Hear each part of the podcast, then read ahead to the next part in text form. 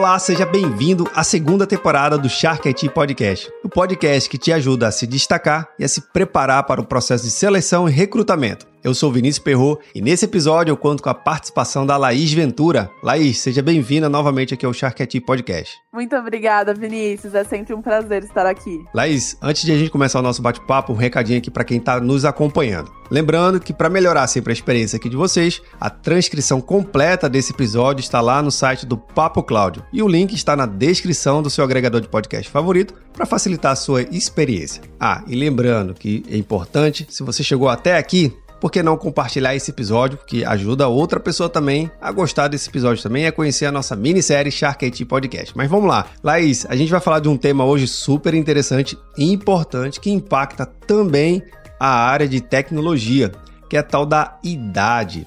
Será que uma idade um pouco mais avançada ou uma idade muito nova para o profissional, ele faz diferença no processo de recrutamento e seleção?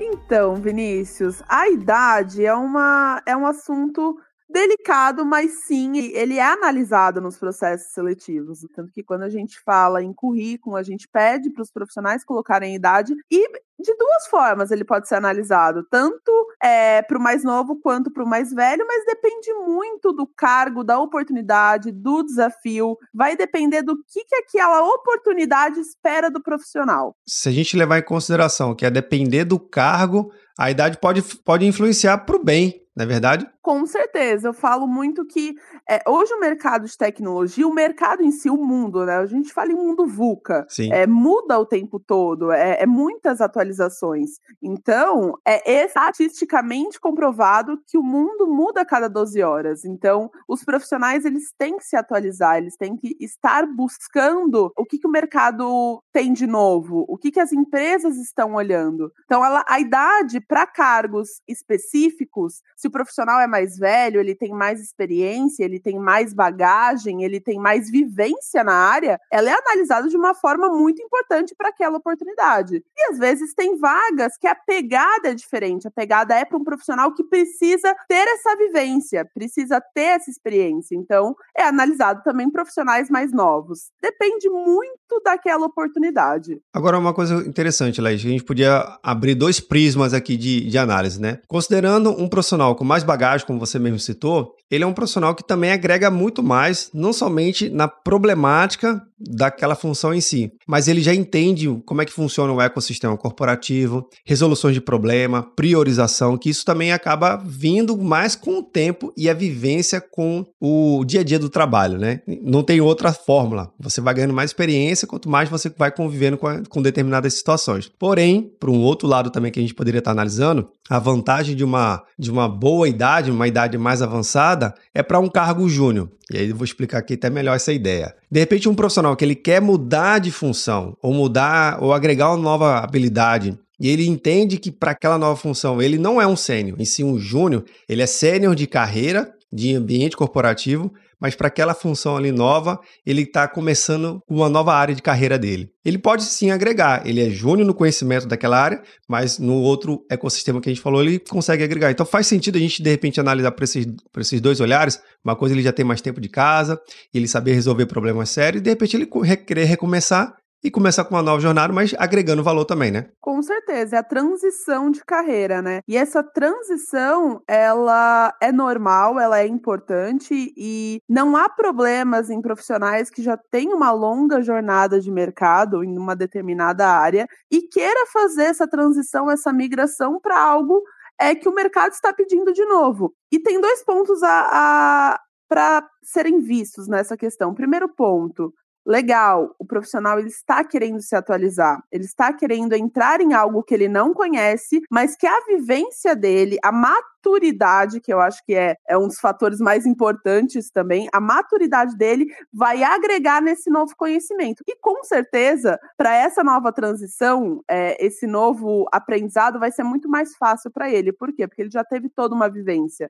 Ele tem uma facilidade melhor, uma vivência que vai agregar nesse novo desafio. Então, não há problemas em profissionais mais velhos com uma bagagem é, de outra área quererem migrar para algo novo do mercado, mas serem júniores. Não, não há problema em profissionais júniores com uma idade mais avançada, mas que tenham esse propósito de se desenvolver, de estarem atualizados, de buscar melhoria o tempo todo. Tem até um, um filme que eu me lembrei agora, que eu acho que o nome dele é O Estagiário. O Estagiário. ele é maravilhoso, esse filme. Muito legal. E ele diz muito sobre isso.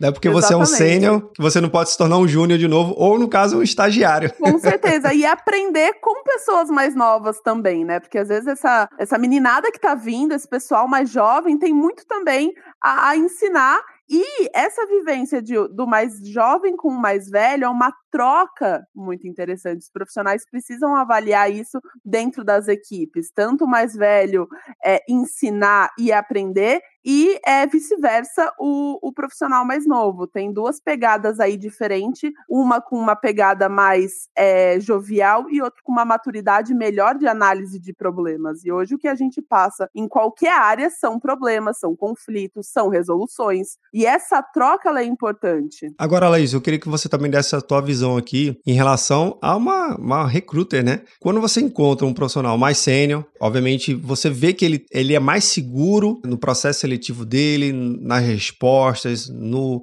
no entendimento sobre o que, que é a vaga, ele acaba não enrolando muito. Ele pay puff, ó, é isso, não é, gostei, não gostei. Você também vê que a postura dele é, faz influência e também acaba levando pontos positivos em relação ao posicionamento dele durante a seleção? Com certeza. A postura do profissional durante o processo seletivo de entender, porque assim, é você entrar em uma vaga, você querer estar naquele processo, é você entender sobre. Para você entender, você tem que perguntar. Então, profissionais que já têm uma maturidade, eu falo que são macacos velho, né? Já entende o que, que precisa saber daquela oportunidade para ver se eu me encaixo naquilo, para ver se eu estou dentro do que é o esperado. E também se eu posso me desenvolver sobre. Então, esses profissionais, dentro do processo, são muito bem vistos. Essa postura de iniciativa, de querer entender e de sim também olhar para si e falar: legal, eu tô dentro, por quê que eu tô dentro? Porque eu tenho isso, porque eu tenho aquilo, porque eu tenho essa vivência que agrega.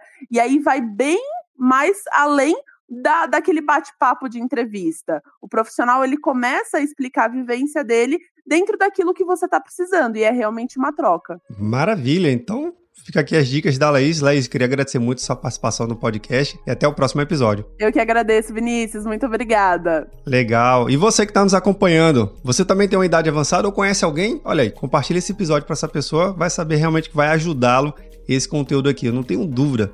E se ajudou, obviamente deixe um comentário aqui nas nossas redes sociais. Agradeço pela sua participação e audiência. Lembrando, transcrição completa lá no site do Papo Cloud. Te vejo no próximo episódio do Shark IT Podcast.